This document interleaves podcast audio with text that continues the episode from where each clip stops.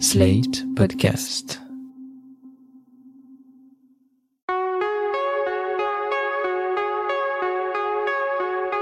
Je m'appelle Thomas Messias, je suis un homme blanc, cisgenre, hétérosexuel, et j'ai envie de vous expliquer pourquoi je porte du vernis à ongles.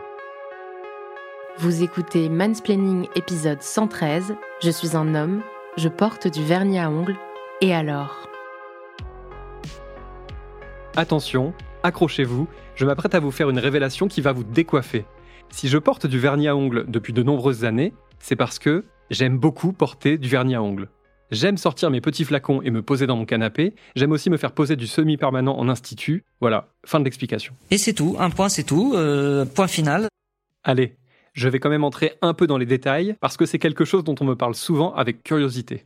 Cela fait environ 7 ans que je porte régulièrement du vernis à ongles et environ 2 ans que j'en mets absolument tout le temps. Un jour de 2016, j'ai emprunté un flacon de vernis à la mère de mes enfants et j'en ai juste mis comme ça pour voir. Bien évidemment, j'ai débordé dans tous les sens et j'ai fait de gros pâtés, si bien que le résultat ressemblait à ce qu'aurait obtenu un enfant de 5 ans qui aurait piqué du vernis à ongles dans la salle de bain familiale. Mais j'étais content quand même, parce que j'avais pris quelques dizaines de minutes pour m'occuper de moi, ce qui n'arrive pas très souvent. Et parce que, bien que très très très imparfait, le résultat me plaisait. Je me souviens que ce week-end-là, dès que je sortais dans la rue, je m'arrangeais pour cacher mes mains à l'intérieur de mes poches, parce que j'avais hyper peur que quelqu'un se rende compte que je portais du vernis. Non mais imaginez un peu, moi, un père de famille respectable, un fonctionnaire de l'éducation nationale, porter du vernis à ongles? Mais qu'est-ce qu'on allait penser de moi? C'est terrible, la peur du regard des autres. C'est quelque chose que je subis très peu, car en tant qu'homme blanc cis hétéro, on me fiche plutôt la paix là-dessus. Les gens ne passent pas leur temps à me reluquer, ni à me regarder avec méfiance. Mais juste parce que j'avais les ongles peinturlurés, j'ai alors eu envie de raser les murs. Il m'a fallu du temps pour me détendre. J'ai mis des mois avant d'arriver à déambuler dans l'espace public sans me sentir mal à l'aise, et même des années avant de pouvoir retourner au boulot le lundi matin sans être passé au préalable par la case dissolvant. Il m'a fallu un certain temps avant de réaliser que globalement, les gens s'en foutent, que le simple fait de porter du vernis n'allait pas me valoir d'être insulté à tous les coins de rue, et que ça n'irait pas plus loin que quelques regards surpris. Pourtant, dans ma tête, quelque chose me disait que ce que j'étais en train de faire était tout de même un peu politique. Au fond, ce n'est pas tout à fait faux, et j'y reviendrai, mais je crois tout de même qu'à l'époque, en cette lointaine année 2016, j'étais un peu à côté de la plaque.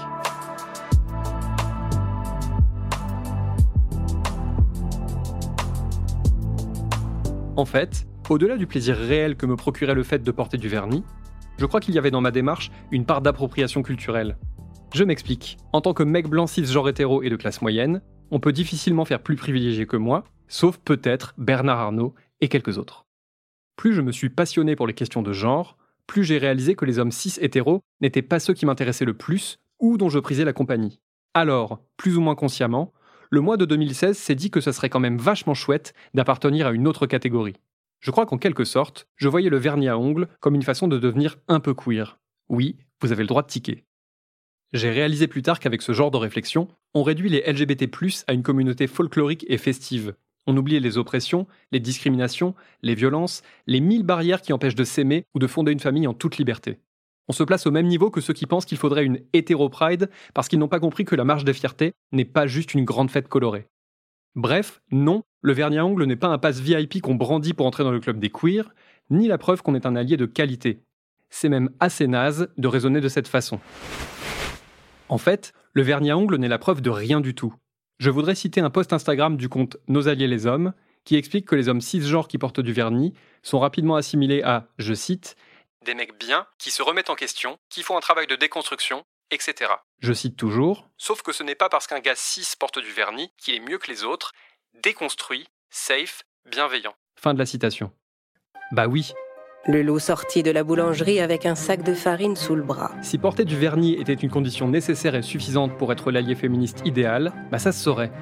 Quand il arriva près de la maison, Au mieux, il ouvrit le sac et versa la farine sur ses pattes. c'est la preuve que le mec en question entend lutter à sa modeste échelle Ses pattes étaient maintenant toutes blanches. contre les injonctions de genre Le loup rusé vint frapper à la porte pour la troisième fois. en reprenant à son compte des codes dits féminins. Mes chers petits, Et au pire, ouvrez la porte, c'est votre maman. le vernis peut juste être une façon pour un mec Je rapporte de la forêt de la bonne nourriture pour vous. de tenter d'inspirer confiance Montre-nous d'abord tes pattes, pour qu'on sache si tu es notre mère. pour finalement se comporter au moins aussi mal que ses semblables. Le loup montra ses pattes couvertes de farine.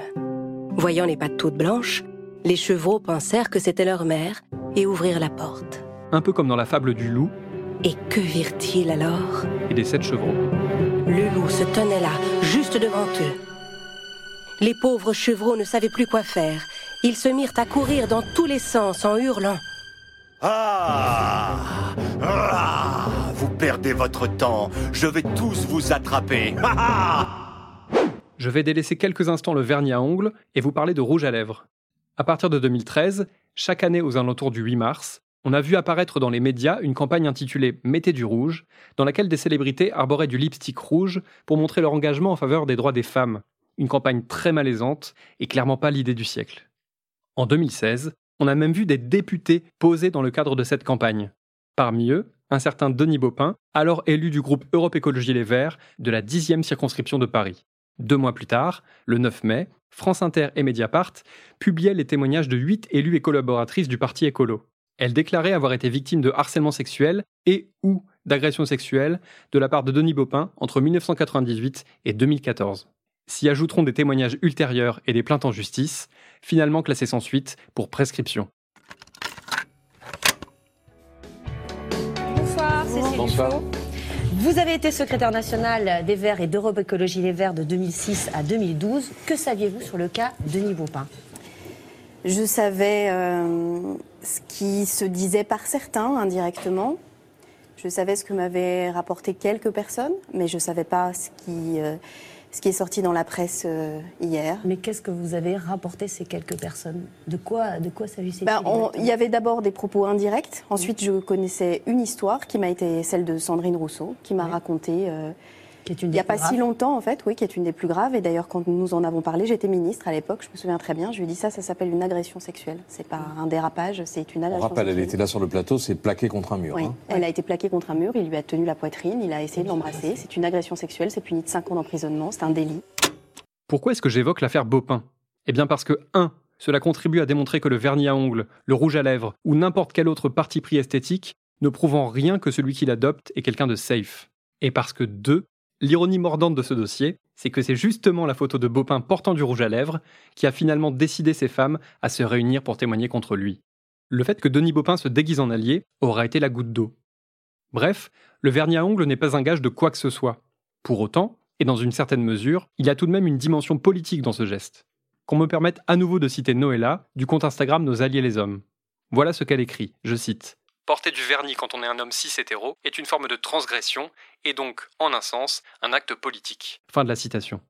C'est une contribution, aussi dérisoire soit-elle, à la lutte contre les stéréotypes de genre, et ici en particulier aux injonctions faites aux hommes. Car oui, les hommes aussi subissent des injonctions, bien qu'elles soient moins lourdes et moins difficiles à supporter que celles qui pèsent sur d'autres catégories de personnes. Porter du vernis est très très loin de suffire, mais ça peut être une façon parmi bien d'autres de s'écarter de la masculinité hégémonique et de la quête obsessionnelle de virilité. On en parlait dans l'épisode 99 de Mansplaining avec Aline Maillard, autrice du livre Libérée de la masculinité. en se réappropriant la mode et en se réappropriant la mode de façon féminine. C'est-à-dire pas juste comme on a pu le voir ces 20 der- dernières années en euh, commençant à mettre euh, des cosmétiques, en dépensant de l'argent dans ses vêtements, etc. Mais vraiment en exprimant une certaine féminité, une certaine finesse dans euh, ses goûts vestimentaires. Timothée Chalamet et les nombreuses autres personnes qui, font de même, en fait, hein, notamment euh, dans les communautés queer, libère quelque chose dans le sens où il montre que un homme a le droit d'aller piocher dans des choses qui ont été jusque-là limitées au féminin. Et ils disent, voilà, en fait, ce qui est féminin n'est pas si nul que ça, voire même c'est cool, et il n'y a aucune raison que je m'empêche d'aller faire ça. Si le fait que Harry Styles porte du vernis peut permettre à quelques garçons et jeunes hommes de comprendre qu'eux aussi ont le droit d'en mettre, eh bien c'est déjà ça de gagner. Je ne suis pas tout à fait aussi connu, ni aussi sexy que Harry Styles, mais disons que dans l'idée, c'est un peu ce à quoi j'aspire aussi. Il arrive que le youtubeur Squeezie lui aussi mette du vernis, et si vous voulez savoir ce qu'en pensent les membres du forum jeuxvideo.com, vous n'allez pas être déçus. C'est pour se reconnaître entre soumis woke. Chaque communauté a ses codes. Le vernis, c'est fait pour nous exciter quand c'est une femme qui en porte. Voir un homme en porter me répugne. Je suis de Nice, personne ne fait ça. hein. Ça doit être localisé à Paris. Ça me débexe de voir des hommes en mettre. Rien à faire de votre wokisme et inclusion. Vernis égale femme, c'est beau que sur une femme, ça n'a rien de naturel chez l'homme. Pareil, voir une femme avec un beau vernis, ça me fait bander perso. Donc je comprends pas c'est quoi le projet des mecs qui en mettent. Ils se croient sexy avec ces FDP Vernis sur les mains, mais incapable de changer une roue de bagnole. Sélection naturelle.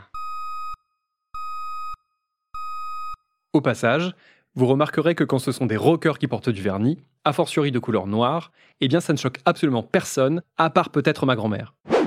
J'aimerais m'éloigner du simple sujet du vernis et parler plus largement du fait de prendre soin de soi. C'est aux femmes que la société demande d'être présentables, désirables, fraîches et épilées en permanence. Cela représente une débauche de temps, d'énergie et d'argent tout à fait considérable, et c'est ce que raconte la journaliste Lucille Quillet dans son livre datant de 2021, intitulé Le prix à payer, ce que le couple hétéro coûte aux femmes. Les hommes, eux, ont beaucoup moins d'efforts à faire. Dans son livre, Lucille Quillet parle de son compagnon, dont le seul achat de self-care est un bain de bouche, tandis qu'elle dépense des centaines, voire des milliers d'euros pour prendre soin d'elle. Une expression en partie impropre, puisque par exemple, le moment de l'épilation est rarement synonyme de bien-être et de volupté. Prendre soin de soi, c'est primordial, prendre soin des autres aussi. Voilà un double enseignement dont les hommes ont besoin, et ce dès le plus jeune âge. C'est comme si nos épidermes ne devraient pas être hydratés, comme si nos pilosités n'avaient pas besoin d'être domestiquées. Il y a toute une balance à rééquilibrer, qui d'ailleurs ne commence sans doute pas par le vernis à ongles. Il est urgent de dégenrer l'apprentissage du soin de soi. Pourtant, ce n'est pas gagné. Être un homme qui prend soin de soi, c'est encore très mal vu, car ça reviendrait à se féminiser. Il y a dans ce jugement une misogynie teintée d'homophobie. Un homme, un vrai, ça a les mains calleuses et du poil dans les oreilles, ça ne fait pas de gommage, et ça ne s'épile pas les sourcils. C'est en tout cas ce qu'on peut constater du côté des hommes blancs occidentaux, mais j'ai l'impression que dans certaines autres cultures, les hommes apprennent davantage à prendre soin de leur apparence.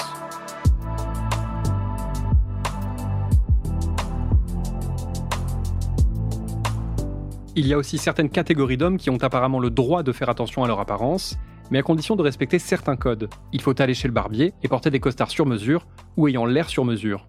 En tout cas, il ne faut pas se détourner de son objectif de virilité.